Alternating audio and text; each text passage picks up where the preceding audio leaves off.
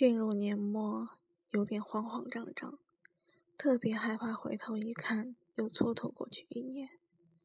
可转念一想，怎样的人生才算是不蹉跎呢？当安心即是。今早窝在被窝里，翻出来简历里的旧文一篇，聊以自慰。人长大，大概是个理想化不断破灭的过程。听起来令人难过。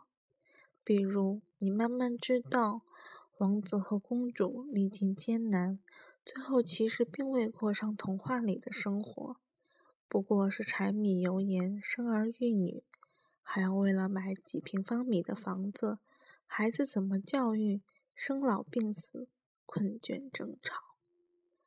这世界上所谓美好，大抵是很少存在的。前段时间我很烦躁的时候，我妈给我讲了这么一个故事。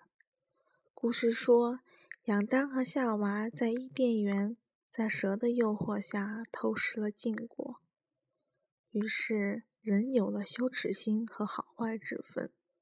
上帝于是罚男人永生劳动，女人要忍受十月怀胎之苦，蛇只能用腹部行走。所以啊，你来这世上本来就是来赎罪的，这是你来的本来目的。其实原本圣经早早就告诉了人这个道理。刚开始做心理咨询的时候，我还是个小丫头，像每个渴望成为好咨询师的人一样，我认真、负责任，睁大眼睛去看来访者所谓症状。像插花一样，渴望将枝条剪得整齐，将颜色搭配的好看。我认真的和来访者说每一句话，渴望 make things right。比如，你看，你可以这样，你可以那样，你这么做其实会伤害自己，你换个方式。大抵是因为夏娃也咬了那苹果，我心里面对错好坏是如此清晰。我对我自己同样苛刻，不要说错话，不要用错力，不要做超越范畴的事情，以至于手脚捆绑。后来我去见督导，督导说，一个咨询师。当你一直用力不犯错，所谓一直正确，正是最大的错误。动力学里的治疗，治疗师有一个原则，叫先 follow，跳出来观察，再用它来工作。所谓 follow，是治疗师允许自己跟随自己的感受来做反应。而治疗师要保留一只眼睛来观察这期间的动力和移情，而利用其中有意义的部分和来访者工作。而当咨询师自己紧张兮兮，绝不犯错，来访者无法放松下来，所谓客体无法登场，治疗师自己的阻抗使得自己无法在治疗关系中发生作用，而。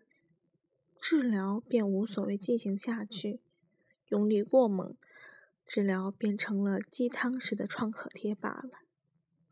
好在督导每次总说：“你这样也蛮好，我年轻的时候也这样，没事儿。”好像跑题了。其实我原本是打算说，这世上其实并无好坏之分，因为人和人说穿了不过一样。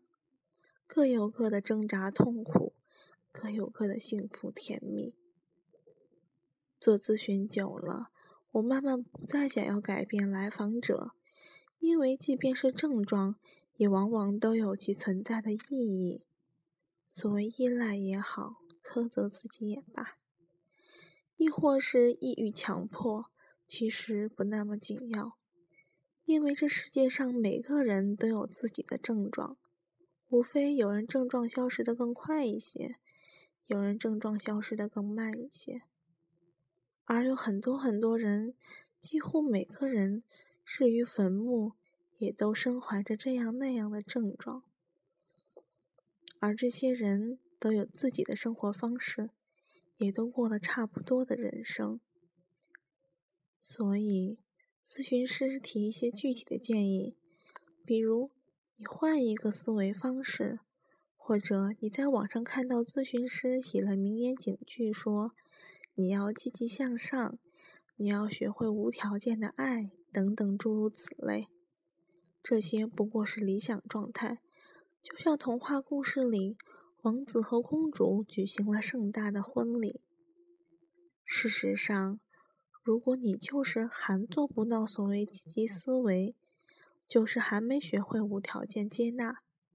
没关系，因为你必然有不能积极思维的原因，必然含有不能无条件接纳的动机。更何况，本来纠结并非坏处，混沌也并非所谓不好。